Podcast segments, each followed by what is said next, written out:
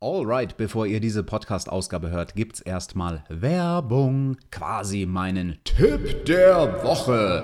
Denn wenn es eine Sache gibt, die mich wirklich angast, dann ist es, wenn ich fürs Kochen erstmal meinen Flammenwerfer rausholen muss. Das Ding ist ein klobiges Teil, ich sag's euch. Das ist riesig, das ist genauso wie ein Staubsauger. Auch so ein Gegenstand, für den man einfach keinen Platz im Haus hat. Erstmal mit dem Flammenwerfer schön brrr, das Steak anbraten, das ist doch nichts. Deswegen habe ich mir gedacht, warum nicht mein Essen trinken. Ja, warum nicht? Das haben sich auch die Leute gefragt von Y-Food. Deswegen bringen die euch vollwertigen Mahlzeitersatz in Trinkflaschenform. Ihr macht sogar noch was Gutes für die Umwelt, weil die Flaschen sind 100% recycelbar. Und das Allerbeste, das Zeug macht euch wirklich satt. Und zwar für so drei bis fünf Stunden. Richtig gut. Eine Mahlzeit gespart. Was wollt ihr mehr? Wenn ihr sagt, ich will Zeit sparen, aber ich will es nicht trinken, kein Problem. Auf der Homepage von Y-Food gibt es auch Riegel und allerhand geiles Zeug, denn aufs gesamte Sortiment, das ist der Oberkuh, da geben wir euch auch nochmal 15% Rabatt mit dem Code SPOTFIGHT15. Den gebt ihr einfach ein auf der Homepage. Den Link findet ihr in der Description oder ihr geht einfach auf yfood.eu.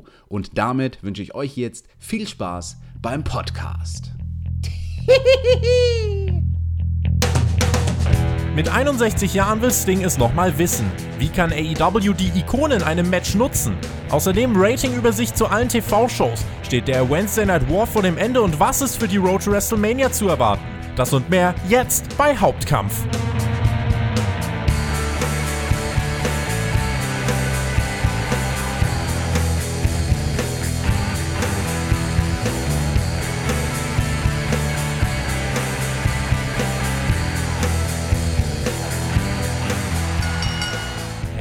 Hereinspaziert. Das ist der Podcast Main Event der Woche. Ihr hört Hauptkampf, euren Wrestling Talk vom Spotify Wrestling Podcast.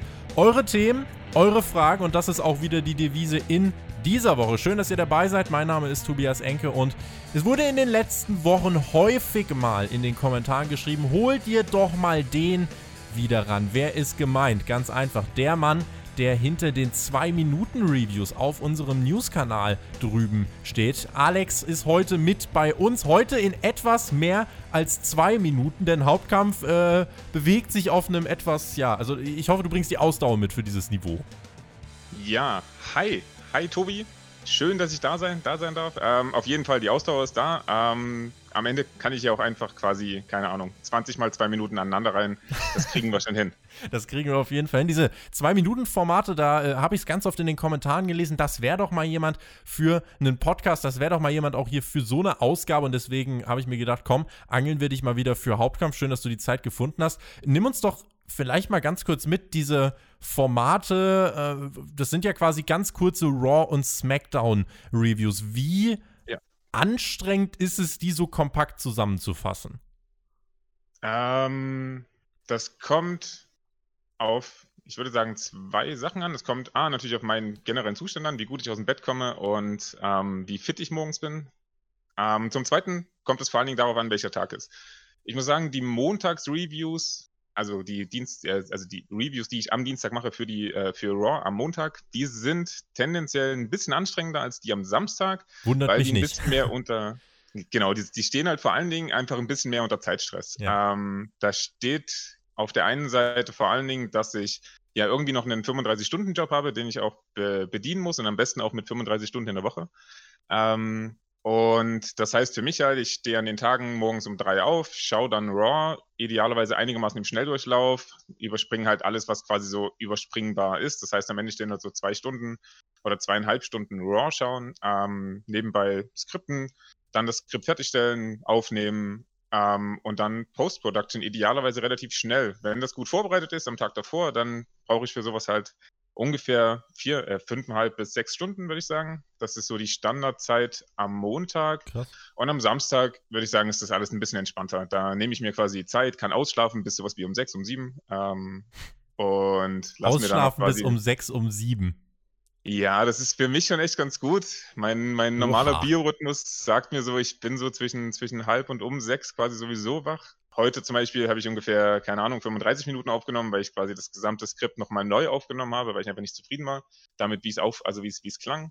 Ähm, es gibt aber auch Tage, an denen komme ich quasi in für die zwei Minuten, sieben, acht Minuten durch und habe quasi sehr wenig Ausschuss. Mit heute meintest du gerade natürlich gestern, also heute nur für alle, die es auf Patreon hören, gestern für alle, die es auf ja. YouTube hören. Ja, sorry. K-Fape genau. gebrochen. Ja, es, äh, ja, tut mir leid. Es ist, es, wir, wir, sind natürlich live eigentlich. Eigentlich sind, äh, eigentlich sind wir hier selbstverständlich live. Also wir sind eigentlich auch bei euch im äh, Wohnzimmer sitzen wir.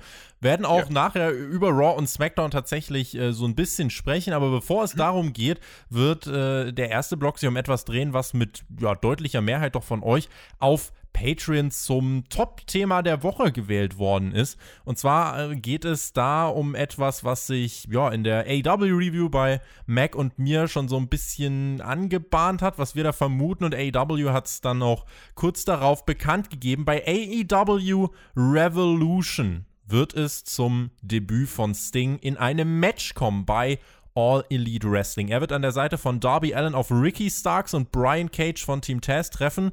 Ich habe das schon, wie gerade schon angedeutet, bei der Dynamite Review vermutet und es wurde jetzt ja auch am Donnerstagabend dann schließlich bekannt gegeben. Was war deine erste Reaktion, als du davon gehört hast? Ähm, meine erste Reaktion war auf jeden Fall, dass ich ein bisschen irritiert war, ähm, weil ich nicht mehr damit gerechnet habe. Ich habe auch, mh, als er angefangen hat, bei AEW nicht damit gerechnet, dass er in ein Match hineingeht. Ich habe eher damit gerechnet, dass es so eine, dass er genau die Rolle für, für Darby Allen einnimmt, die, ähm, die Arn Anderson für, für Cody einnimmt. Also mhm. Wirklich dieser Enforce, Enforcer, der zwar auch mal physisch werden kann, aber der selbst jetzt quasi nicht so wirklich was einstecken muss. Ähm, ich bin positiv davon überrascht, dass es ein Streetfight wird, auch wenn das natürlich eher hart klingt, gibt es natürlich die Möglichkeit fürs Ding, sich rauszunehmen aus den wirklich gefährlichen Spots. Es gibt ihm die Möglichkeit, selbst einfach, na klar, sehr viel mit dem Baseballschläger zu arbeiten und dort einfach Schläge auszuteilen. Natürlich auch mal den einen oder anderen, äh, keine Ahnung, nennt Chairshot oder sowas einzustecken, aber die kann man ja alle relativ safe ausführen.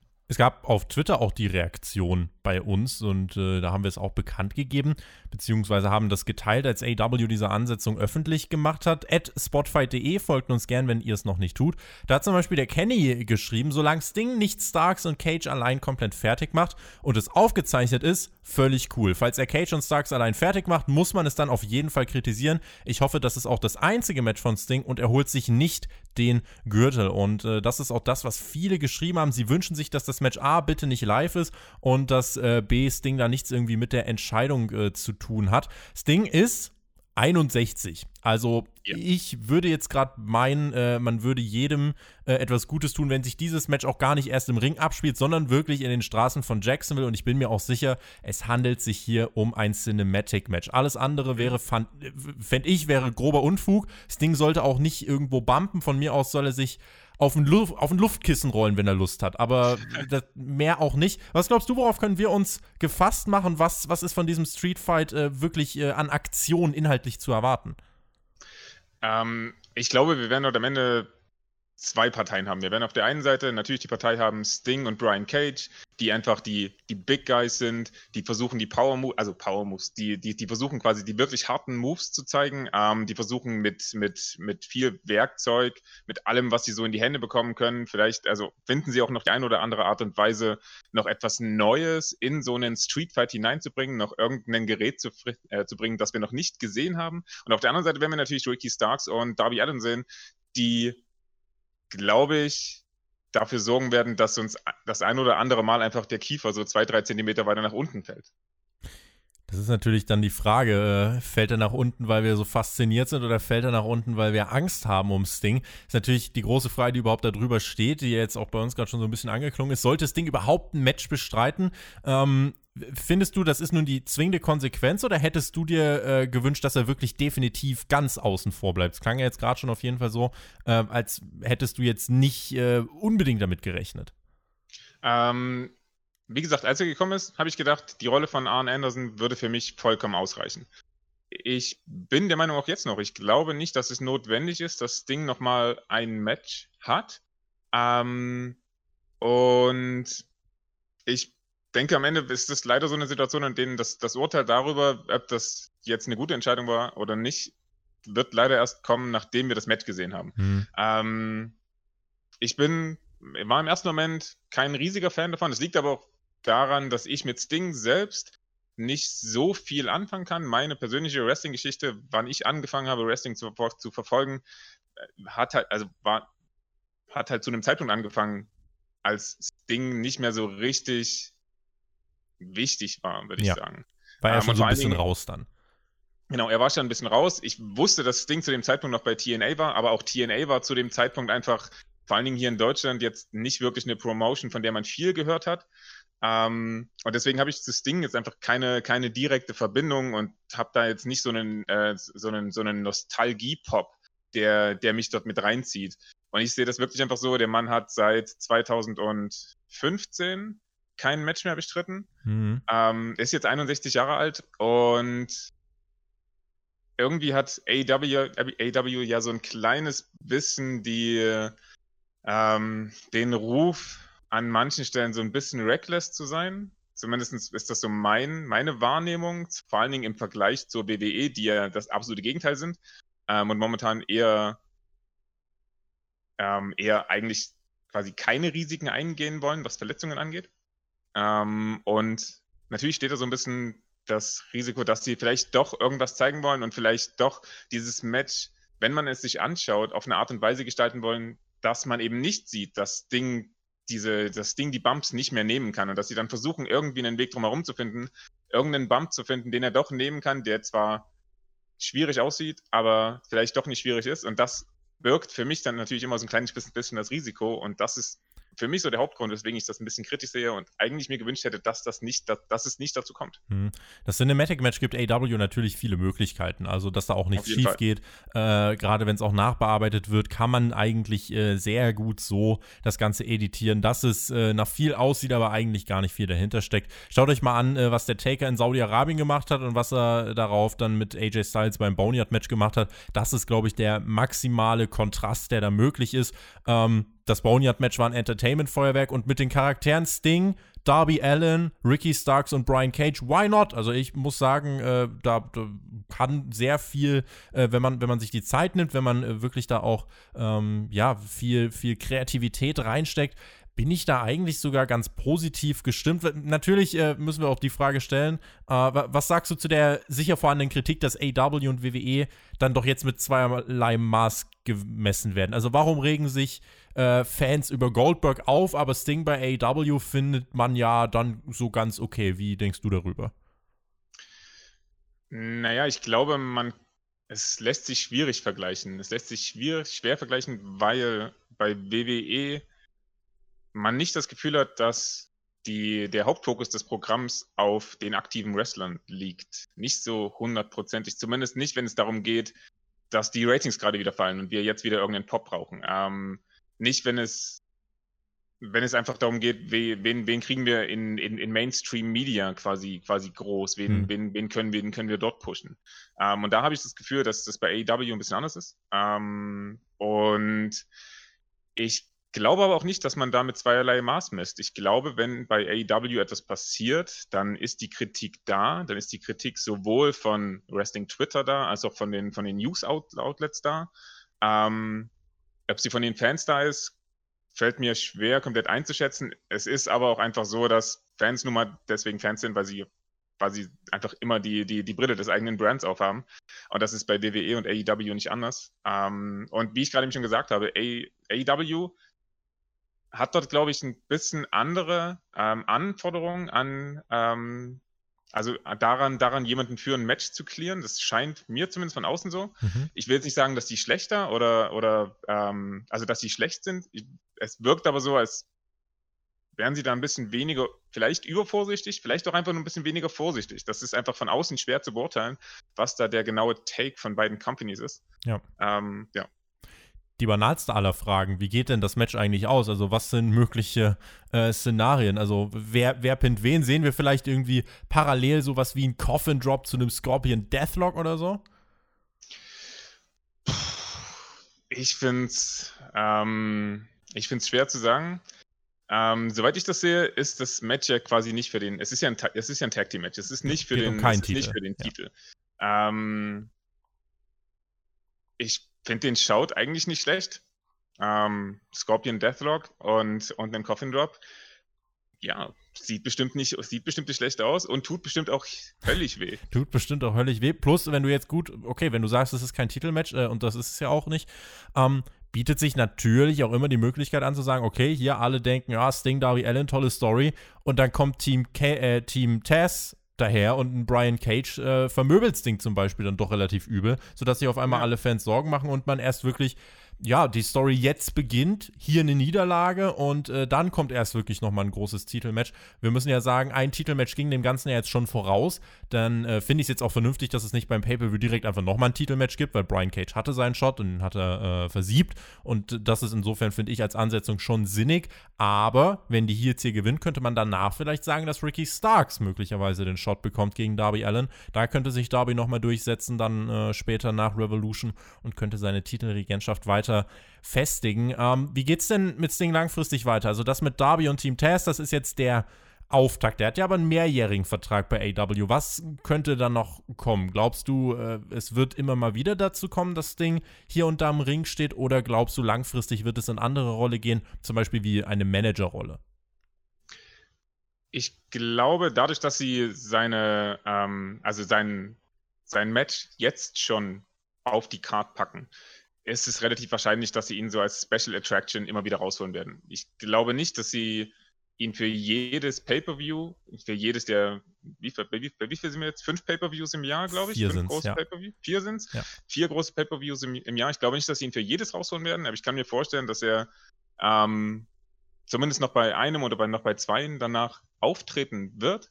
Ähm, ich glaube, ansonsten würden, würden Sie es vielleicht nicht jetzt schon so ein kleines bisschen verpulvern? Auf der anderen Seite, also AW macht natürlich eine Sache sehr gut. Sie nutzen natürlich ähm, alte Stars so, wie man sie am besten nutzen kann, um neue Stars zu elevaten, um sie auf ein neues Level zu bringen. Und das funktioniert natürlich auch in dieser Fehde sehr gut. Trotzdem habe ich das Gefühl, wenn das das einzige Match wäre, was Sting betreiben, äh, in, in, in, dem, in dem Sting antreten würde, wäre es vielleicht ein bisschen underwhelming. Es wäre ein bisschen zu wenig. Ich weiß nicht, wie du das siehst. Ja, ich bin eigentlich dafür, dass äh, man das Ding, wenn dann wirklich so ab und an als Special Attraction raushaut äh, und dann aber auch wirklich nur, wenn sich's organisch ergibt. Also jetzt nicht zwingend sagen, so alle vier Monate müssen wir das Ding hier irgendwie einsetzen. Was mich ja. im Moment halt stört, ist auch so ein bisschen, er ist halt wirklich bei jeder Show da. Also es würde besonderer wirken, wenn er dann auch mal zwei, drei Wochen wieder fehlen würde, dann auftauchen würde. Das würde das Ganze mhm. so ein bisschen unvorhersehbarer machen. So weißt du jetzt irgendwie, jede Woche ist das Ding irgendwie da. Äh, das hat so ein bisschen die Würze rausgenommen, nimmt auch so ein bisschen die Besonderheit der Auftritte dann weg. Also da könnte man es, glaube ich, noch ein bisschen besser dosieren. Und langfristig sehe ich Sting eigentlich schon in dieser Managerrolle, denn wenn wir sagen, er hat mehrjähr, äh, mehrjährigen Vertrag, also ob er mit 64, 65 da noch irgendwas machen muss, äh, ich glaube, da sollte man nicht mehr drüber diskutieren, sondern da sagt man bitte einfach klar Nein. Und dann äh, auch Cinematic Matches brauche ich dann nicht mehr. Insofern sollte man dann schon darauf hinarbeiten, dass er ja, doch als Manager sich etabliert. Von mir aus kannst du ihn auch in irgendeine Rolle als General Manager oder was weiß ich was stecken. Ich finde, da gibt es genügend Wege. Ähm, das wäre so die äh, Möglichkeiten, oder das sind so die Möglichkeiten, die ich da sehe. Zum Pay-Per-View Revolution selber muss man vielleicht äh, mal eben ganz kurz noch was anderes sagen. Es ist noch eine News, die wir ja abschließend an diesem äh, Blog noch anschließen wollen. Und zwar wird Revolution möglicherweise verschoben. Und zwar sollte es ja eigentlich stattfinden am 27. Februar. Ist gar nicht mehr so lange hin, und zwar in einem Monat. Wird aber wahrscheinlich verschoben auf den 6. oder 7. März. Grund dafür ist ein möglicher Boxkampf von Logan Paul. Dem will Tony Khan aus dem Weg gehen, weil es die Kaufzahlen drückt. Ist so ein Monat vom Pay-Per-View. Äh, find, findest du, jetzt kann man es noch verschieben oder sagst du, eigentlich äh, ist das jetzt nicht mehr so schlau?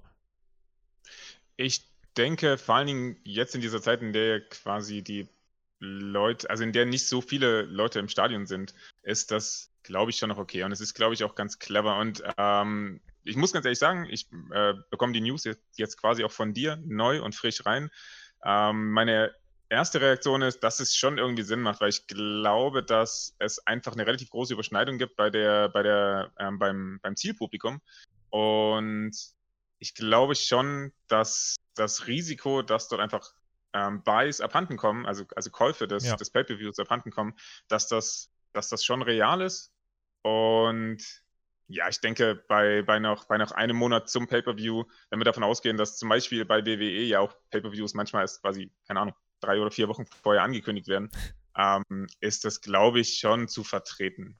Tony Khan als Promoter, äh, ja, ich denke, kann da auch gerade im Moment, weil nicht so viele Fans da sind, kann sich diesen Move erlauben. Äh, und er möchte eben, ja, habe ich ja gerade schon erwähnt, er möchte die Kaufzahlen äh, so hoch haben wie möglich. Das kann man verstehen aus Promoter-Sicht. Und deswegen ähm, sind wir mal gespannt, ob AEW da zeitnah ein offizielles Announcement veröffentlicht und kommen damit zu Block Nummer 2, wo wir eigentlich ja in erster Linie uns ein paar Ratings anschauen wollten und einfach mal so einen Status Quo definieren wollten. Was ist da eigentlich im Moment los? Raw, SmackDown, AEW, NXT. Aber dann kam gestern Abend eine Meldung, die doch sehr viel Aufsehen erregt hat und die potenziell in den nächsten Wochen und Monaten eine sehr, sehr große Strahlkraft haben könnte. Auch aufs Wrestling, auch auf WWE. Der Sender NBC Sports, der ist, also so sieht es aktuell aus, der ist wohl ab Ende 2021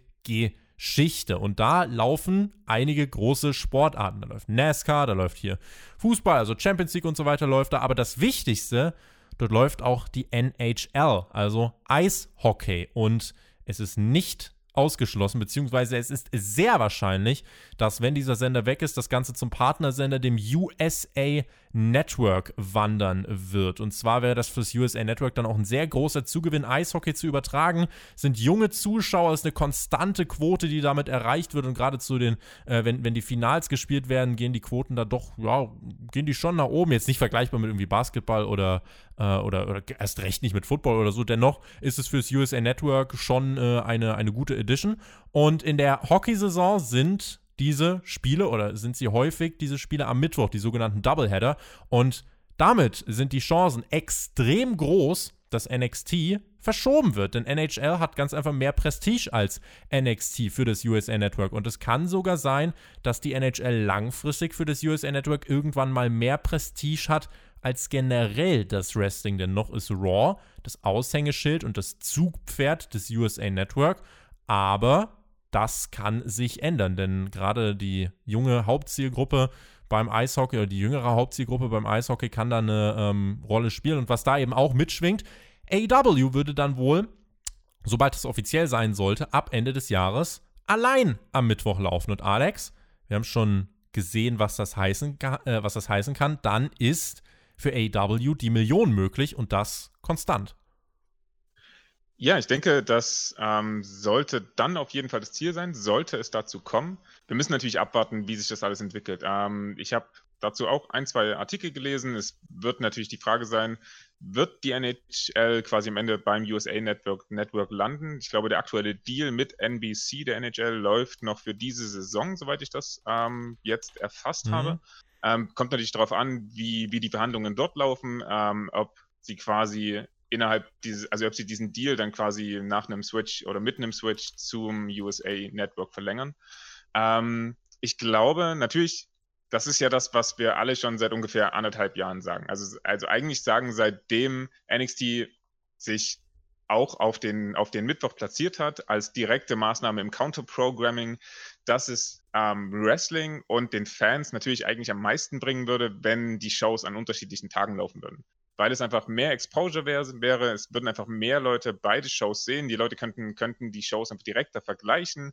Ähm, und sie könnten natürlich auch quasi, also sie müssten einfach auch diese, diese, ähm, diese, diese Unterscheidung und, und quasi diesen, diesen, diese, diesen, diesen Graben zwischen sich einfach nicht so sehr auftun, dass sie sagen, okay, ich muss mich für eine von beiden Shows entscheiden. Ich glaube, für AEW kann die, die Richtung auf jeden Fall Richtung eine Million gehen. Ähm, wie viel mehr oder weniger Finde ich momentan noch schwer abzuschätzen. Ähm, wir haben das gesehen, ich glaube, kurz vor Weihnachten oder kurz nach Weihnachten, als. Nee, warte kurz. Wir hatten irgendwann einzelne Shows. Wir hatten auf jeden Fall im September zwei einzelne Shows von jedem Brand, das weiß ich noch. Und wir hatten, mhm. in Wein wir hatten glaube ich, zu Weihnachten auch eine einzelne Show von, von beiden. Gar nicht so lange her, ja, genau. Ja. Hilf mir kurz auf die Sprünge. Ähm, wir haben das auf jeden Fall gesehen. Ich glaube, im September war, war vor der, vor der Tribute-Episode für, für Brody Lee die letzte Show, die es quasi geschafft hat, diese eine Million Marke zu knacken. Auch das war quasi eine Show, die, die alleinstehend war. Ähm, und ich denke, das muss auf jeden Fall das Ziel natürlich dann sein. Wie viel mehr dort geht, finde ich schwer vorherzusehen. Wichtig ist auf jeden Fall, äh, also die Million hat man auf jeden Fall, äh, die hat man schon geknackt äh, im, im letzten Jahr, äh, gerade als man dann allein gelaufen ist. Ähm, das Brody Lee Special hat die Million nicht geknackt, das war jetzt, oh. das war vor ein paar Wochen, da war man aber auch in den 900.000ern auf jeden Fall unterwegs. Ähm, was der wichtige Punkt ist, NXT hat für WWE die Funktion, dass man AEW in der Zielgruppe 18 bis 49 weit weg von Raw halten will. Wir sehen, ja. wenn NXT nicht am Mittwoch läuft, ist es für AW definitiv möglich, Raw, wenn Raw schlechte Quoten hat, einzuholen in dieser mhm. wichtigen mhm. Hauptzielgruppe. Und ja, AEW ist noch weit davon weg, Raw in den Gesamtquoten einzuholen, aber die Gesamtquoten sind sekundär. Es geht um die Hauptzielgruppe. Und wenn AEW auf TNT mit dem aktuellen TV-Vertrag ein Produkt schlägt, was äh, 200 noch was Millionen im Jahr bekommt, dann äh, würde man sich beim USA Network schon denken, äh, hallo, was soll das Ganze? Also äh, vielleicht um, falls die, äh, falls das jetzt noch nicht jeder äh, so verstanden hat, weil wir es vielleicht gerade ein bisschen zu sehr vorausgesetzt haben. Also sowohl das ähm, USA Network als auch NBC Sports stehen bei NBC Universal. Das ist alles ein Dach, mehr oder weniger. Wir gehören alle zusammen. Und ähm, mhm. wenn NBC Sports schließt, die Rechte bleiben quasi im Haus, aber man wird es auf Sender umverteilen. Und äh, deswegen ist dann jetzt eben die große Wahrscheinlichkeit, dass die NHL eben aufs USA Network äh, landen wird, auf dem USA Network landen wird, ähm, weil eben dort die Quoten sehr attraktiv sind. Werbung. Shaggy, heute heut ist nicht mein Tag. Ich bin gerade müde von der Arbeit und jetzt sitze ich hier zu Hause. Ich habe echt gerade keinen Bock zu kochen. Also heute echt nicht. Ihr müsst ich jetzt erst einkaufen und dann dauert das so lang und so weiter. Jetzt jammer doch nee, nicht. Stecki, heute nicht. Heute ist nicht. einfach was. Ist. Ja, aber was denn? Wenn du keinen Bock zu kochen hast, hast du schon mal von Y-Food gehört? Das ist, äh, lohnt sich definitiv. Das ist ja Flüssignahrung. Das macht doch aber nicht satt. Doch, das ist ja auch nicht, kannst du nicht vergleichen mit anderen Flüssignahrung. Das macht super satt. Die sättigen sogar drei bis fünf Stunden und das ist jetzt nicht irgendwie so ein Proteinshake oder ein Diättrink. Nein, es ist wirklich eine vollwertige Mahlzeit und, und lecker dazu. Was, wer hat das gemacht? Was ist da drin? Kommt von so einem jungen Startup-Unternehmen. Einige haben es vielleicht gesehen, bei Höhle der Löwen sind die das erste Mal groß rausgekommen, aber von Ernährungswissenschaftlern entwickelt und komplett vegetarisches Produkt, was mir ja natürlich zugutekommt, und haben sogar auch vegane Sachen. Laktosefrei ist es, glutenfrei ist es und selbst auch die, ja, das Verpackungsmaterial ist 100% recycelbar. Also eigentlich perfekte Modell. Aber das kostet doch bestimmt, Shaggy. Blödsinn, das kostet gar nicht mal so viel. Ich habe mich am Anfang auch gedacht, aber nein, das kostet nur 17,95 das Probierset. Und das Probierset ist schon super lecker, weil da sind nämlich meine Lieblingssorten dabei. Smooth Vanilla, Alpine Chocolate, Happy Banana, Crazy Coconut und mein Favorit. Das schmeckt nicht nur gut, das macht dich nicht nur satt, das weckt dich auch noch auf, ist Cold Brew Coffee. Lohnt sich. Das kann ich jetzt, das kann ich jetzt gebrauchen. Wo, wo kann ich das herbekommen? Tja, kannst du bestellen. Und ich habe gesagt, günstig, 17,95, aber mit dem Rabattcode, den du einfach eingeben musst, Spotfight15, kriegst du nochmal 15% Rabatt. Auf alles? Auf alle Produkte von Y-Food. Werbung. Wenn wir auf die Ratings generell schauen. Ich habe da mal äh, so ein bisschen mir auch ja die Verläufe und so weiter angeschaut, ähm, was im Moment der Status quo ist. Und wenn wir jetzt mal die Shows so ein bisschen durchgehen wollen, ich habe hier mal äh, mir was aufgeschrieben, beginnt mit Raw. Raw ist in den letzten Wochen, Monaten, äh, ging es ja eigentlich ja tendenziell immer nach unten. Als man in den Thunderdome gewechselt ist, hat man sich wieder ein bisschen gefangen. Man kann eigentlich sagen, dass äh, der, der Look von der Show ähm, eben sehr viel gerettet hat. Wäre man in der Turnhalle geblieben, dann wäre das, glaube ich, echt noch sehr böse geworden. So ist es ja. im Moment so, dass Raw jetzt auch nach dem Legenden-Special so ein bisschen, ja, sich eingependelt hat bei 1,8, 1,9 Millionen. Und ich glaube auch gerade auf der Road to WrestleMania können wir damit rechnen, dass es zwischen 1,8 bis 2 Millionen sich halten wird. Es sei denn, man liefert wirklich ein komplett uninspiriertes Produkt ab. Dann könnte es auch weiter nach unten gehen, aber es gibt jetzt eben keine Konkurrenz mehr durch die NFL. Und die Road to WrestleMania Season ist ja eigentlich meist die ratingstärkste Phase des Jahres für WWE. Bei SmackDown ist es aktuell so, dass es in meinen Augen das stärkste Produkt ist, was WWE hat. Und äh, auch in den Quoten sehen wir, dass man da jetzt regelmäßig bei über 2 Millionen landet. Und Fox ist natürlich auch als großer Network-Sender da äh, maßgeblich eine, ein Faktor. Man ist zwar immer noch ein paar hunderttausend hinter dem Vorjahresniveau unterwegs, aber war jetzt letzte Woche zum Beispiel in der Hauptzielgruppe ganz vorne im Vergleich mit allen anderen Sportübertragungen. Das ist verhältnismäßig schon stark, wenn man die letzten Monate betrachtet. Und bei AW und NXT muss man sagen, die mussten zuletzt ein bisschen Dreck fressen. Also die Erstürmung des Kapitols und die Inauguration von Joe Biden als neuer US-Präsident. Beides Mittwochs, beides mit Effekt, aber ist die Qualität von AEW, wie ich finde, weiter ordentlich. Bei NXT wurde es, wie ich fand, zuletzt auch eigentlich immer besser.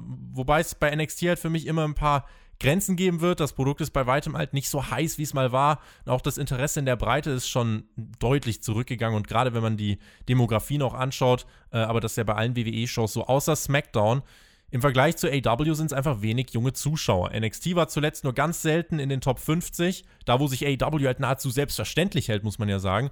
Äh, AW teilweise unter den Top 5 im Kabel-TV am Mittwoch. Und bei Raw hatte jetzt die letzte Ausgabe übrigens, äh, die aktuellste Raw-Ausgabe, hat jetzt im Jahresvergleich bei den 18- bis 34-Jährigen einen Verlust von mehr als 40 Prozent. Das kann langfristig eine große Rolle spielen und ist ein sich verdichtender Indikator, Alex, dass AW es besser gelingt, als WWE junges Publikum anzusprechen. Und gerade unter diesem Gesichtspunkt ist das, was wir gerade besprochen haben, äh, dass NXT dann vielleicht als Konkurrenz am Mittwoch wegfällt, ein großer, großer Punkt. Raw hat neben, neben der Tatsache, dass sie wieder einfach, dass sie viel zu lang laufen dass sie es nicht schaffen, über diese, über diese Länge quasi äh, zu, Zuschauer zu halten, ähm, hat Raw einfach das Problem, dass sie, dass sie mit ihren Inhalten nicht den, keine Ahnung, nicht den, den, ähm, nicht den Geist der Zeit treffen, möchte ich sagen. Mhm. Und das schafft AEW natürlich besser. Äh, das gerade war die, die grundsätzliche Einordnung so aus meiner Sicht. Ich habe ähm, mhm. gleich auch nochmal jetzt die aktuellen Quoten vorbereitet, außer jetzt die von SmackDown. Äh, die kommen jetzt Anfang nächster Woche dann äh, ganz raus. Also es gibt jetzt schon die Early Ratings, die aber auch schon wieder ganz gut aussahen. Also die Chance, dass SmackDown jetzt womöglich schon 2,3 Millionen wieder knackt, die ist jetzt gar nicht so unwahrscheinlich. Äh, äh, vielleicht aber deine Einschätzung, wo stehen denn die Produkte und wie spiegelt sich das, weil du schaust ja auch gerade Raw und SmackDown, du fasst das ja auch zusammen, äh, wie spiegeln sich die Quoten deiner Meinung nach in den Shows wieder? Ähm, naja, also ich würde sagen, dass man, man, man merkt SmackDown an, dass sie auch die Show mit dem besseren Rating sind, dass sie auch die Show sind, die sowohl das jüngere, aber glaube ich auch, auch das ältere Publikum, also insgesamt das Publikum besser bei der Stange halten können. Mhm. Ähm, ich finde, SmackDown schafft es einfach besser, eine, eine, kontinuierliche Storyline über mehrere Wochen zu erzählen, insgesamt mehrere Storylines parallel am Laufen zu halten, die auch alle in einer gewissen Art und Weise interessant sind. Ähm, ich glaube, Raw hat, wie gesagt, hauptsächlich das Problem, es ist zu lang, es schafft es quasi nicht, diese Zeit zu füllen. Und man, wenn man, wenn man anfängt, Raw zu schauen, weiß man, dass man innerhalb dieser drei Stunden, die man da sitzt, auf jeden Fall mindestens eine Stunde haben wird, in der man sich fragt, was mache ich eigentlich hier? Warum schaue ich mir das an? Ähm, und das ist natürlich, das ist natürlich schwierig. Ähm, ich finde jetzt das beste Beispiel äh, für, für dieses, oder eins der besten Beispiele für dieses Raw war das Miss TV-Segment. Ich würde sagen, ich bin noch einer von denen, die diese, die, diese, diese Art von Segmenten und vor allen Dingen die Miss TV-Segmente noch relativ positiv aufgenommen hat über die letzten Wochen und Monate, ähm, weil ich für mich einfach das Gefühl hatte, sie schaffen es relativ gut, nervig zu sein, auf eine Art und Weise, die mich nicht abstößt. Ähm, und jetzt diese Woche war es aber quasi wieder so ein Segment, das hätte einfach, keine Ahnung, fünf bis sechs bis sieben Minuten kürzer sein können. Mhm. Und hätte genau dasselbe erreicht, beziehungsweise hätte das, was es erreichen wollte, noch besser erreicht. Und davon gibt es bei jedem Raw äh, bei jeder Raw-Ausgabe einfach vier oder fünf Segmente, vier oder fünf Segmente, die mir gefühlt einfach fünf bis zehn Minuten nichts erzählen und trotzdem einfach andauern, bei denen ich einfach da sitze und mir denke, okay, ja, aber. Segmente, die halt wahrscheinlich einfach nur die Zeit füllen sollen. Genau. Ja, und, und das, das, ist natürlich ein Problem. Es ist ja auch einfach ein, ähm, das ist auch einfach ein Problem, was nicht mehr in diese Zeit passt. Es passt nicht mehr in diese Zeit, dass wir versuchen, die Aufmerksamkeit von Leuten für drei Stunden auf einem Level zu halten. Mhm. Das funktioniert nicht mehr. Unser Medienkonsum hat sich dort einfach geändert. Wir, wir, wir konsumieren einfach schneller, wir konsumieren vielleicht weniger aufmerksam, zumindest weniger aufmerksam über einen, einen langen Zeitraum. Und da halt quasi von, von jemandem zu erwarten, dass er nach drei Stunden in dieser Woche nochmal für drei Stunden die nächste Woche wiederkommt und für drei Stunden die Woche darauf, ist halt eine, es ist, ist, einfach eine sehr große Erwartungshaltung und es ist eine Erwartungshaltung, die momentan einfach immer wieder enttäuscht wird und die auch weiterhin enttäuscht werden wird. Und wenn sich die Entwicklung so fortsetzt, dann sehen wir halt einfach über jedes Jahr hinweg gesehen weitere 20 Prozent, die dort ähm, an Zuschauern quasi verloren gehen. Mhm. Und dann wird es natürlich irgendwann interessant, wie lange macht das das, ah, das USA Network noch mit? Also na natürlich werden sie es mitmachen, natürlich wird dieser Vertrag so konstruiert sein, dass das USA Network sich schwer tun wird, einfach daraus auszusteigen und Raw abzusetzen. Ich glaube nicht, dass das passiert, während dieser Vertrag läuft. Aber die interessante Frage ist halt, was passiert danach? Was passiert, wenn dieser, wenn dieser Vertrag, ähm, was passiert, wenn dieser Vertrag ausläuft? Wohin geht es dann für WWE? Wohin geht es dann für Raw? Wird es mit Raw für die restliche Zeit des Vertrages so weitergehen? Kann, kann man das so weitermachen? Ich habe letztens irgendwo einen interessanten Take gehört. Da wurde ins Spiel gebracht, dass ähm, man Raw auf zwei Stunden reduzieren könnte und die dritte Stunde quasi für, für alte Shows nehmen, könnt, nehmen könnte, für so Special Attraction Sachen, quasi einfach ähm, irgendwie so eine, so eine Art Highlight Reel aus, aus den größten Matches, die die WWE bisher produziert hat. Bisschen Nostalgie als dritte Stunde.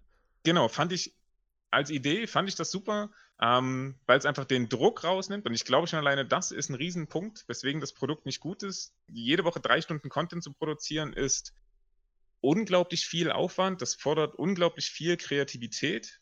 Ähm, und ich glaube, daran scheitert WWE natürlich zurzeit. Diese Woche Raw 1,85 Millionen Zuschauer im Schnitt. Äh, ja, für eine Show, bei der ich jetzt nicht so ganz verstehe, wie das äh, überhaupt zur dritten Stunde auch nur ein einziger Mensch noch freiwillig schauen kann. Aber gut. AW diese Woche 854.000 in der Hauptzielgruppe, Punkt 36. Mal merken, das sind 466.000 Zuschauer in der Hauptzielgruppe.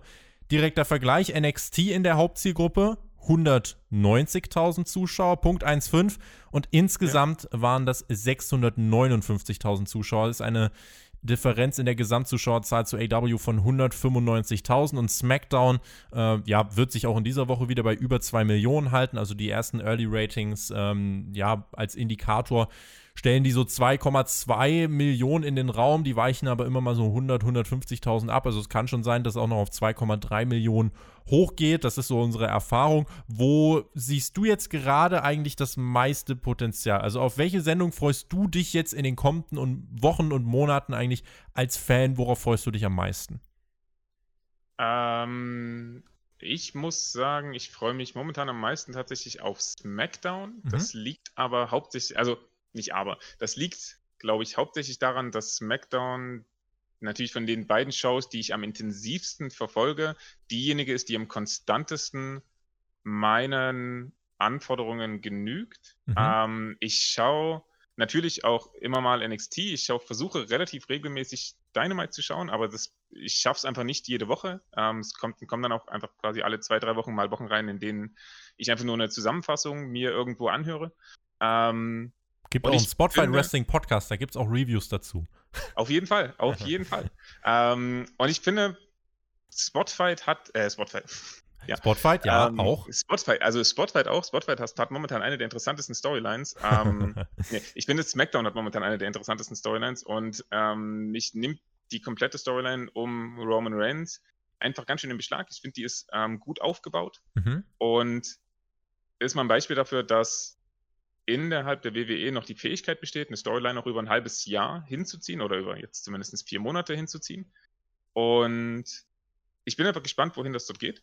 Ich bin gespannt, was sie für WrestleMania machen werden und glaube, das könnte der interessanteste Punkt im WWE-Programming sein.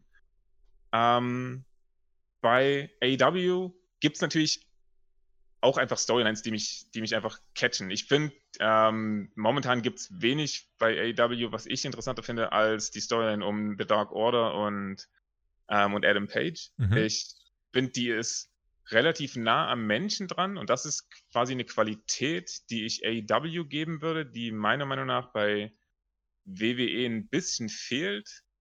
Sie ist einfach ähm, eine, eine, eine, Story, also das ist einfach eine Storyline, in die man sich empathisch besser hineinversetzt. Näher kann. an der Realität einfach dran.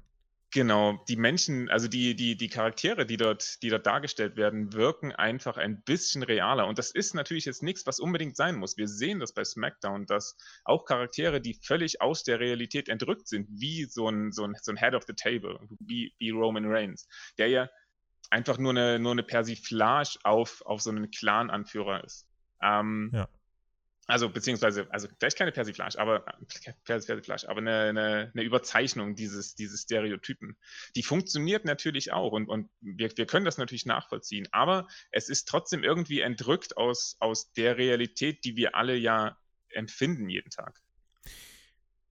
AW und NXT, wenn wir da gucken, was steht an. Das nächste Takeover am 14. Februar, gar nicht mehr so lang hin. AW mit dem nächsten Pay-Per-View Revolution. Entweder am 27. Februar, eher dann nochmal ein bisschen später äh, am 6. oder 7. März. Das wäre dann einfach die Woche darauf.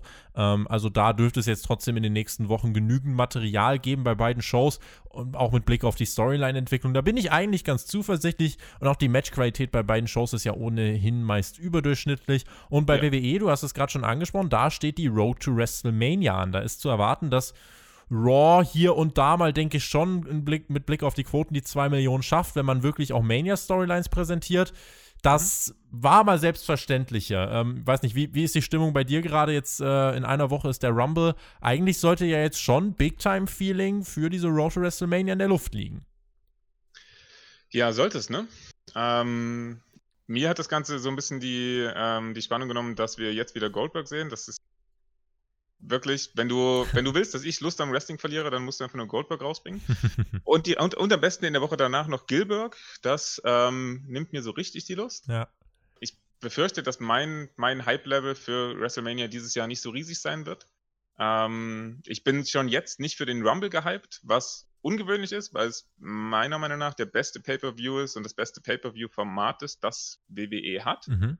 Ähm, und eins der Formate ist, die für mich am am kontinuierlichsten auf einem guten Level performen, schon alleine, weil es einfach sehr schwer ist, einen schlechten Rumble zu buchen, würde ich sagen. Ähm, Kriegt WWE also auch hin, aber jetzt, wenn wir das letzte Jahr nehmen, da war es sehr gut, ja. Ja, auf jeden Fall. Ich würde halt sagen, dass selbst ein schlechter Rumble immer noch irgendwie was hat, was einen entertaint. Also diese, diese Stunde macht trotzdem meistens noch in irgendeiner Form Spaß. Mhm. Das ist so ein bisschen mein Take dazu. Ja. Ähm, und gerade ist aber so, dass, dass ich jetzt für den Rumble nicht wirklich gehypt bin. Ähm, ich finde, dass die Card neben, neben der Drew McIntyre Goldberg-Sache auch einfach das Problem hat, dass die Fehde zwischen KO und, und Roman Reigns vielleicht einfach quasi ein Pay-Per-View zu lang dauert. Ich glaube, dass das funktionieren kann und ich glaube, wenn sie das gut buchen, ich habe das heute auch in der 2-Minuten-Review nochmal gesagt, ich glaube, dass jetzt die Zeit ist, in der Roman Reigns sich dort einfach massiv dominant durchsetzen muss, weil alles andere in irgendeiner Form seinem Charakter für meine Wahrnehmung so ein kleines bisschen schaden wird. Mhm. Ich glaube, er hat seinem Charakter jetzt schon geschadet in den letzten Wochen, indem er quasi sich immer wieder viel zu viel darauf verlassen hat, dass er quasi Low Blows oder aber die Unterstützung von außen bekommt. Ähm, und ich glaube, er braucht jetzt einfach einen dominanten Sieg, um seinen Charakter quasi wieder mehr Glaubwürdigkeit zu verleihen. Alles andere könnte schwierig werden. Ja. Ähm, und das Problem ist natürlich, dass wenn schon diese beiden Hauptmatches, also diese beiden äh, Title-Matches, dich nicht abholen, dann muss es natürlich der Rumble machen. Der Rumble ist, ähm, ja, ich habe die Befürchtung, dass er dieses Jahr nicht so gut werden könnte. Sind keine ähm, Fans da, das ist ein großer ja, Faktor. Ja, auf jeden Fall. Auf jeden Fall. Ähm, und ich sehe auch tatsächlich, ich sehe kein großes Return. Es zeichnet sich noch, noch, noch keines ab.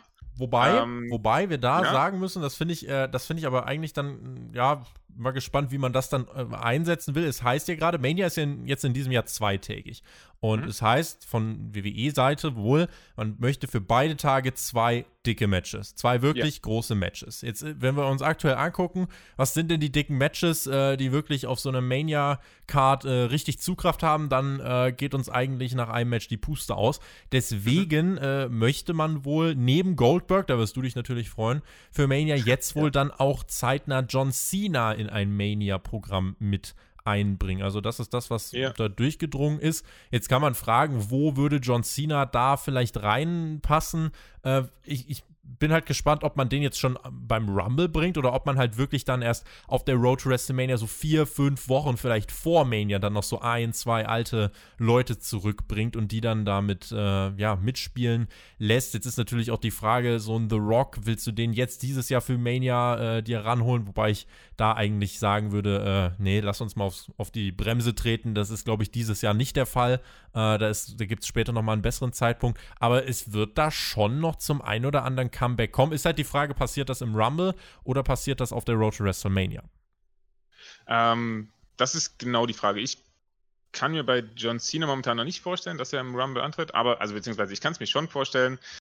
Ich glaube es einfach nicht. Ähm, ich glaube, wenn sie ihn reinbringen werden, dann wird das eher wieder so laufen wie mit dem Fiend. Wir werden in irgendeiner Art und Weise, keine Ahnung, ähm, ich schmeiße einfach mal einen Namen in die Runde. Wir werden Miss haben, der immer noch äh, an, seinem, an seinen Koffer sich klammert und bei dem ja noch irgendwie so ein kleines bisschen Geschichte mit John Cena da ist, ähm, der dann quasi, keine Ahnung, herausgefordert wird, weil er sich die ganze Zeit nur an diesen Koffer klammert und es immer wieder schafft, ihn quasi zu verlieren und dann wieder zurückzugewinnen, was ich persönlich auf Dauer tatsächlich eine ganz interessante Storyline fände. Aber ich habe nicht das Gefühl, dass BWE das am Ende so machen wird. Ähm, und ich habe auch das Gefühl, dass ich da vielleicht einer der wenigen unter den Fans bin. Ich glaube, dass, hm. dass es wenige Leute. Also ich, ich, ich weiß nicht, wie nimmst du das wahr? Die Story mit Biss und dem Koffer. Ja. Boah. Wirklich gar nicht? Nee, äh, ich, ich, ich, möchte, äh, also Hauptkopf ist ja ist nicht die, die Review-Plattform, sodass ja, ja. jetzt hier nicht die große Diskussion ausbrechen lassen. Äh, aber ich finde, das äh, hilft tatsächlich am Ende des Tages keinem so wirklich weiter. Insofern okay. äh, nicht, nicht meine, nicht meine Storyline, nee. Okay, ähm, ja, aber ich glaube eher, dass es, dass es in die Richtung laufen wird. Dass mhm. wir, wenn wir John Cena bekommen, werden wir ihn, wie, wie du es gesagt hast, vier Wochen, fünf Wochen vorher, vielleicht bei, ähm, bei dem Pay-Per-View, das dazwischen noch kommen soll. Fastlane möglicherweise im März, ja. Genau, ähm, vielleicht bei diesem Pay-Per-View, dass John Cena dort einen Auftritt hat, in irgendeiner Form, vielleicht als, als keine Ahnung, als, als Representative, als Presenter für irgendwas. Und dass man dort irgendeine, irgendeine Storyline startet. Sowas kann ich mir vorstellen.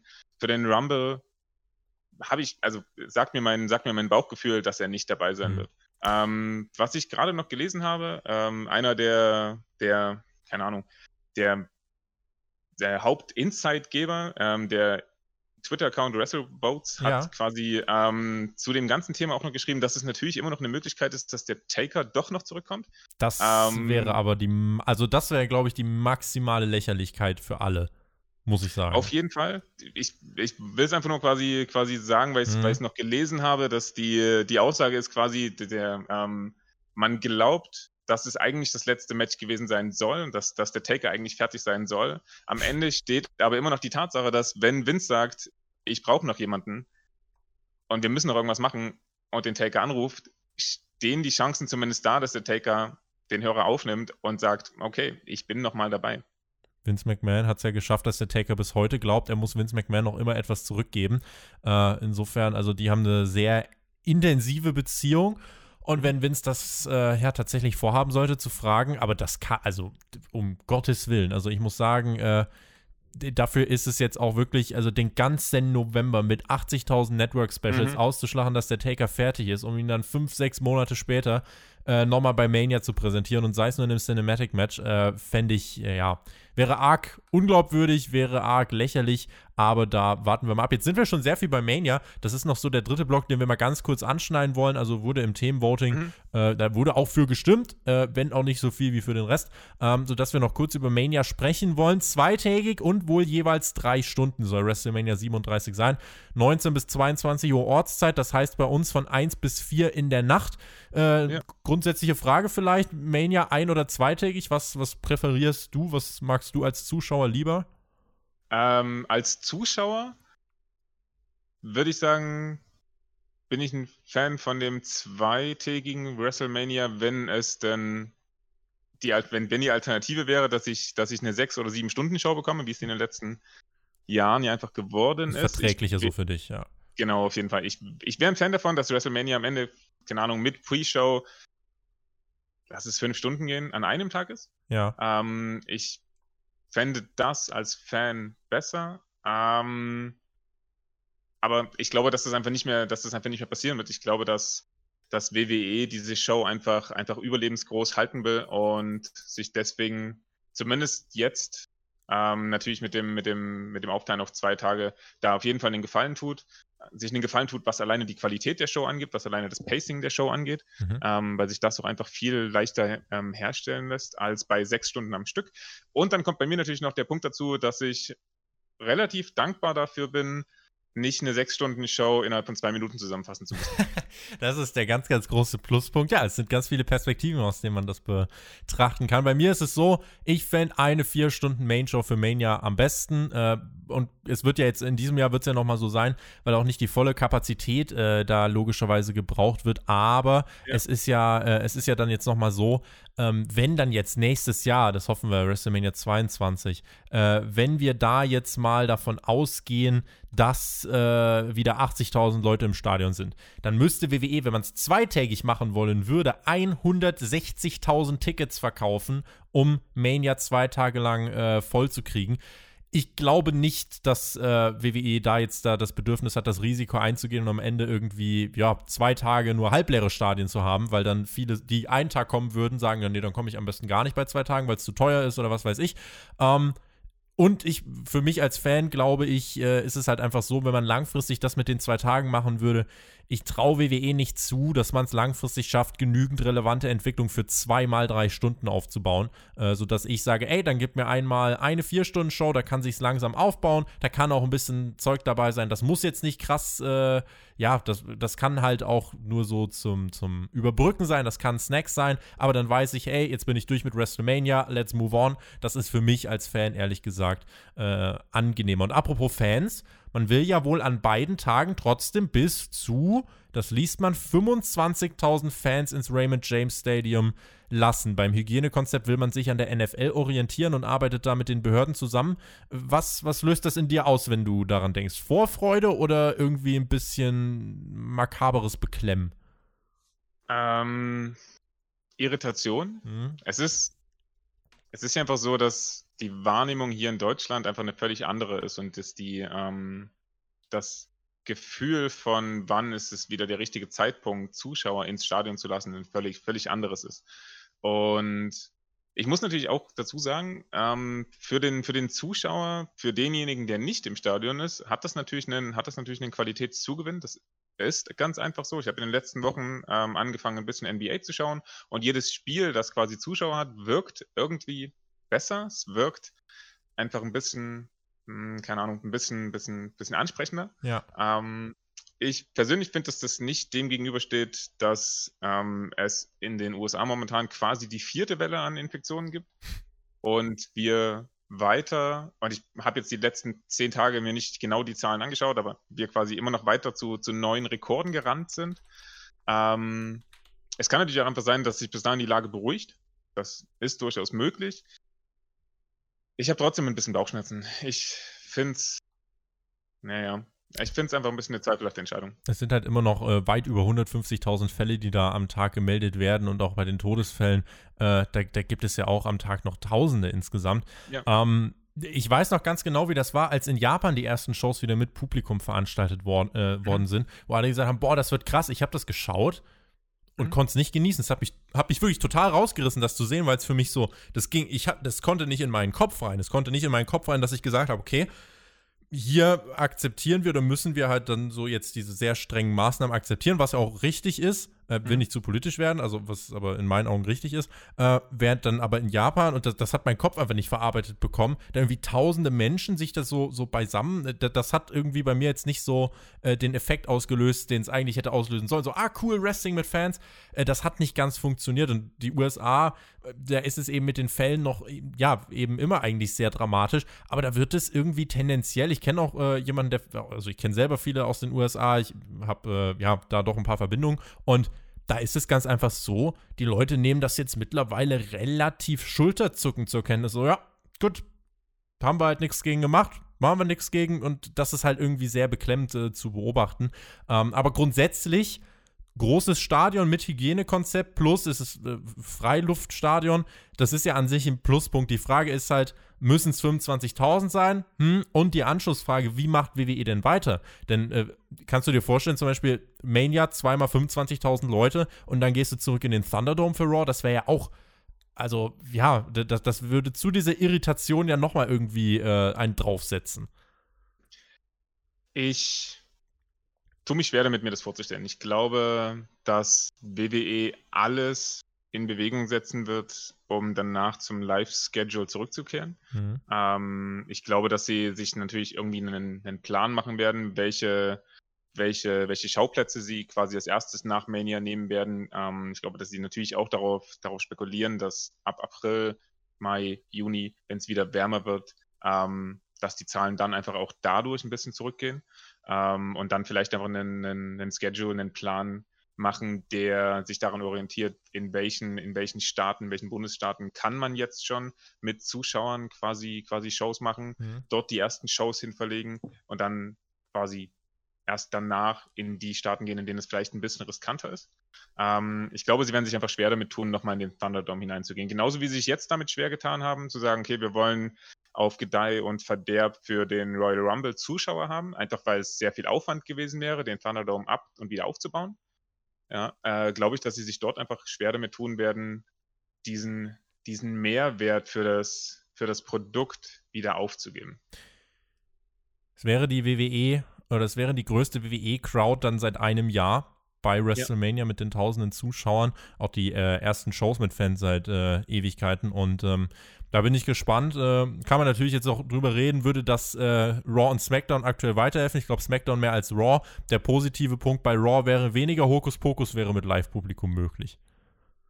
Auf jeden Fall. Ähm, und ich glaube vor allen Dingen auch, dass vielleicht es einfach ein bisschen einfacher wäre für die Verantwortlichen zu erkennen, was von dem, was sie tun, nicht funktioniert. Ja, definitiv. Schon alleine, das ist halt so schwierig für WWE, glaube ich, gerade das zu erkennen. Ich glaube, die sitzen, also sie sitzen halt da und es sitzt jemand am Regler und dreht den, den Applaus hoch und runter.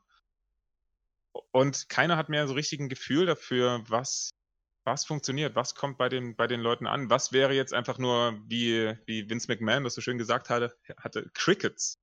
Einfach nur Crickets. Und ich glaube, davon gibt es halt einfach zu viele Momente.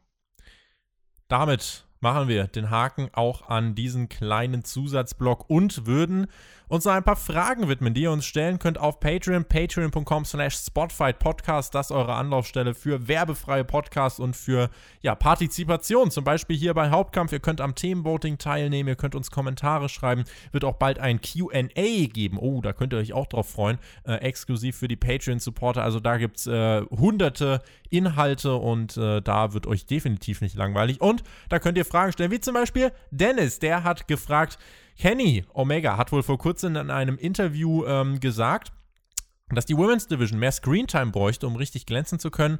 Äh, also es geht ja jetzt um AW. Wisst ihr da mehr? Und wenn ja, was haltet ihr davon? Ähm, ich schließe nicht aus, dass es diese Aussage gab. Äh, ich würde aber jetzt sagen, dass die, das ist eigentlich das, was ich bei der AW Women's Division schon relativ viel gesagt habe. Wenn man nicht die qualitative Dichte hat, dann wird es auch nicht besser, wenn man das eine halbe Stunde lang im TV expost, sondern dann ist es einfach nicht gut genug. Wenn man Möglichkeiten hat, äh, ein gutes Frauenprogramm zu liefern und dass die Leute auch abholt und dass es overkommt, äh, Britt Baker gegen Thunder Rosa zum Beispiel, wenn man es richtig macht, dann darf mhm. man das auch zeigen. Dann darf es auch zwei Frauen-Storylines parallel geben. Äh, aber ich finde, da sollte man nicht auf Teufel komm raus sagen, so, die Frauen müssen jede Woche 20 bis 30 Minuten TV-Zeit kriegen. Äh, sehe ich genauso. Ich glaube natürlich, und ich glaube, das sehen sehr viele Leute so, dass AW da schon ein paar Chancen hat liegen lassen. Ähm, ich persönlich bin zum Beispiel ein relativ großer Fan von, von Big Swole und ich glaube, dass sie momentan, ähm, also dass sie einer der interessanteren Charaktere im Fernsehen bei, ähm, bei AEW sein könnte, dass sie aber nicht genutzt wurde. Ich glaube, da haben sie einzelne. Natürlich stimmt auch, was du gerade gesagt hast, dass man natürlich die, die Qualität in der Breite haben muss, um permanent sowas wie 20, 30 Minuten oder auch, auch eine Stunde der Show quasi für, für die Women's Division aufzubringen und dass das in der Breite über das gesamte letzte Jahr noch gefehlt hat, ist gar keine Frage. Aber wir müssen natürlich auch einfach sehen, dass jetzt die, die Women's Division einfach sich wieder besser aufstellt, dass einfach mehr Talent dazukommt. Du hast gerade schon äh, Thunder Rosa genannt. Wir haben Serena Deep, die, die auch eine starke Rolle spielen kann. Ähm, wir haben jetzt Velvet und die junge Dame, die mit, die mit Jack reingekommen ist. Hilf mir kurz weiter. Die gute Frau Jade Cargill. Genau, Jade Cargill. Ähm, wir haben irgendwann ähm, den Alien, der zurückkommt. Ähm, Chris Statlander, ja. Genau, und ich glaube, dass uns da, wenn sie den Willen haben, wenn sie den Willen haben, dem Ganzen wirklich, ähm, wirklich auch diese Exposure zu geben, dass uns da hoffentlich bessere Zeiten bevorstehen. Ich finde, man merkt das über die letzten zwei, drei Shows auch schon so ein bisschen.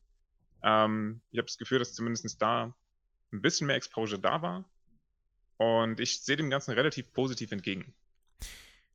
Maurice hat uns geschrieben, ich hoffe, ihr seid gesund und munter. Vielen lieben Dank. Wie glaubt ihr, wird AEW die jungen Talente bucken im Hinblick auf die Invasionsstoryline? Wen würdet ihr gern gegen jemanden von Impact sehen? Und weitere Frage, seht ihr den zweiten Pay-Per-View auf der Road to WrestleMania von WWE als Antwort zu der Kooperation von AEW und Impact? Äh, dem würde ich äh, gerade ein klares Nein mal eben reinschieben. Und ähm, die, die äh, Invasion, ja, die jungen Talente, also man hat es jetzt mit Private Party, finde ich, schon ganz gut gemacht, die dann jetzt äh, bei Impact aufgetaucht sind, TV-Zeit bekommen haben gegen James Storm, Chris Sabin und äh, jetzt dann tatsächlich direkt auch einen Title-Shot bekommen haben gegen die Good Brothers ich glaube, das ist vielleicht auch so ein Stück weit dann der Ausgleich, dass man sagt, okay, wenn Kenny unseren World Champion pinnen darf, dann dürfen unsere Tag Team Champions dann ein junges AW-Team pinnen, aber da geht es weniger um Sieg-Niederlage. Ich glaube, da geht es einfach mehr darum, dass man äh, ja es schafft, dass eben die jungen Leute, die jungen äh, Talente bei AW, die eben nicht unbedingt die TV-Zeit bei Dynamite zur Verfügung gestellt bekommen können, weil es da eben wichtigere Sachen gibt, dass die trotzdem sich weiterentwickeln können, dass die trotzdem wichtige Minuten bekommen und ähm, da finde ich, ist das ein guter Ansatz. Da kannst du äh, ja auch jemanden wie Will Hobbs oder so kannst du genauso zu Impact stecken. Und andersrum spricht nichts dagegen, neben den Good Brothers auch irgendwann mal jemanden wie Sammy Callahan, Rich Swan und so weiter, äh, Motor City Machine Guns spricht auch nichts dagegen, die dann mal bei Dynamite einzusetzen.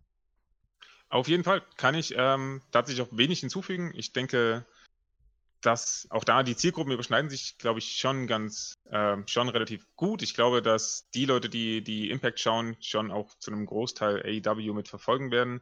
Das heißt, ähm, wir, also es wird einfach quasi eine, äh, es ist einfach eine Exposure wieder für die, für die, für die, für die jungen Talente. Mhm. Ähm, ja, und ich glaube, dem kann man eigentlich wenig hinzufügen.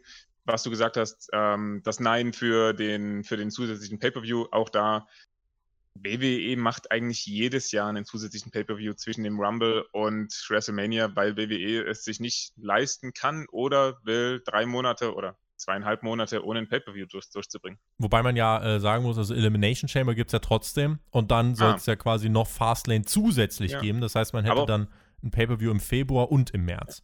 Aber auch das ist, würde ich sagen, für die letzten fünf Jahre nicht so ungewöhnlich. Ja, ja, also das, da hat man irgendwie mal Roadblock oder sonst was noch reingeschoben. Ja. Da gab es einige, äh, ja, einige spontane Ankündigungen. Luis hat uns geschrieben, wäre es nicht eine Idee für den Royal Rumble, dass man Kevin Owens den Titel gibt und Roman Reigns dann gegen Uso, äh, oder dass Roman dann Uso sagt, dass er nicht am Rumble teilnehmen wird und dafür er seinen Platz einnimmt und das Ding gewinnt und bei WrestleMania dann auf Owens, äh, ja, losgeht und ihn den Titel wieder abnimmt. Grüße und weiter so. Danke, Luis. Ähm, könnte man machen, wobei ich eben nicht glaube, dass man Reigns jetzt vorhat, den Titel abzunehmen. Äh, wenn man möchte, dass die Storyline mit Kevin Owens Sinn ergibt, dann müsste Kevin Owens jetzt bei, beim Royal Rumble gewinnen, weil sonst war es einfach extrem einseitig. Ähm, da ich aber nicht glaube, dass das passiert, weil man ja möchte, dass Reigns bis Mania Champ bleibt, mindestens, äh, glaube ich, dass dieses Szenario eher, ja, dass dieses Szenario eher unwahrscheinlich ist. Wie geht's dir? Ähm, ich halte es auch für unwahrscheinlich und ich habe es ja vorhin schon gesagt, ich halte es auch für nicht wirklich zielführend. Ähm, ich kann den Punkt verstehen, dass es natürlich innerhalb der Storyline mehr Sinn ergeben würde, beziehungsweise ich würde es anders formulieren, ich würde sagen, es würde innerhalb von Wrestling-Logik mehr Sinn ergeben, dass jemand zwei, drei Anläufe hat und dann beim dritten oder vierten Anlauf natürlich endlich seinen Erfolg bekommt. Ähm, und da ist es natürlich eher ungewöhnlich, dass so eine Fehde so lange läuft und so viele Pay-Per-View und, und mehrere Pay-Per-View-Matches hat, ohne dass jemand quasi den Titel bekommt. Aber ich glaube, dass es niemandem etwas nutzen würde. Natürlich würde es in irgendeiner Weise Kevin Owens helfen, aber wenn, wenn genau das passiert, ähm, Roman holt sich dann den Titel bei Mania zurück, habe ich auch da das Gefühl, dass das Kevin Owens nicht so wirklich auf die nächste Stufe bringen würde. Und ich glaube, es wird einfach dem Charakter, den, den ähm, den Roman Reigns gerade darstellt, einfach massiv schaden. Ich glaube nicht, dass das eine gute Idee wäre. Und ich glaube, dass das Ziel sein sollte, einfach sich einen, einen guten Gegner für, für Mania zu holen. Ähm, ich meine, die aktuellen Vorhersagen sehen, dass ähm, Daniel Bryan relativ gute Chancen hat. Und ich glaube, dass das auch ein Programm, ein Programm wäre, das funktionieren würde. Das auch jetzt schon über die letzten drei, vier Monate ja zumindest angeteased wurde und da wurden schon Grundsteine gelegt. Und genau das ist ja das, wo, wo, ich sage, das würde mich einfach unterhalten, das würde mich entertainen, weil es mir einfach sagt, okay, ihr habt einfach einen Plan, der mal länger als zwei Wochen quasi in der, in der Mache ist. Und ich glaube, bei Daniel Bryan ist dieser Plan vorhanden. Ähm, ich habe das Gefühl, dass es eine gute Idee wäre, Daniel Bryan den Rumble gewinnen zu lassen. Roman gewinnt äh, gegen Kevin Owens und bleibt stark. Alles andere würde, wie gesagt, seinem Charakter mhm. nicht wirklich helfen in meiner Wahrnehmung. Und dann halt ein starkes Programm für Mania ähm, und mit Daniel Bryan wurden ja quasi die Grund, also die, die, ähm, die Bausteine schon gelegt. Die, ja. Das wurde das Fundament ja schon gelegt. Ja. Und das dann einfach auch eincashen. Dann gehen wir noch in die letzte Frage rein. Die kommt von Tom. Der hat uns geschrieben, meine Frage bezieht sich auf die Ankündigung der nächsten drei Manias. Welche dieser drei WrestleManias würde euch Stand jetzt am meisten reizen, also auch ohne Card, wenn ihr die finanziellen Mittel hättet, eine WrestleMania, welche an zwei Tagen läuft wie dieses Jahr, WrestleMania 38 mit einer fast 100.000 äh, großen äh, Stadionatmosphäre oder eine WrestleMania in Los Angeles. Ja, das sind ja die drei Termine, die jetzt bekannt gegeben worden sind. Nächstes Jahr, also 2022, Arlington, Texas, AT&T Stadium und dann das Jahr ja. darauf WrestleMania Hollywood. Ich glaube, ich, das SoFi Stadium, Los Angeles, California, WrestleMania mit Hollywood-Theme, das ist das, was mich da gerade am meisten ansprechen würde. Sehe ich genauso. Ähm, lasst uns nach Los Angeles gehen, lasst uns The Rock und John Cena reinholen ja, und lasst uns irgendwelche jungen Wrestler dagegen stellen und sie sich völlig fertig machen und damit ihren neuen aufbauen. Ja, sehr gut. Dann sind wir uns da doch einig. Ähm, und können damit auch sagen, das war Hauptkampf. Können den Haken an diese Ausgabe setzen, in, in, der wir wirklich sehr viel äh, ja, querbeet gesprungen sind, sehr viele ja, interessante Themen äh, besprochen haben und äh, ich glaube, da ja, haben wir für jeden irgendwie was dabei gehabt und ähm, bedanke mich auch natürlich bei Alex fürs Dabeisein. Verfolgt unsere 2-Minuten-Videos, die 2-Minuten-Reviews auf unserem News-Kanal und wer sagt 2 Minuten schön und gut, ich würde gern mehr hören, der kann hier beim Spotify Podcast-Kanal dann immer noch die ausführlichen Reviews zu diesen Shows hören. In diesem Sinne, vielen lieben Dank fürs Zuhören. GW, genießt Wrestling. Schönen Sonntag und einen schönen Start in die Woche. Bleibt uns gewogen. Gern nächste Woche wieder bei Hauptkampf. Und in diesem Sinne, GW, macht's gut. Auf Wiedersehen. Tschüss.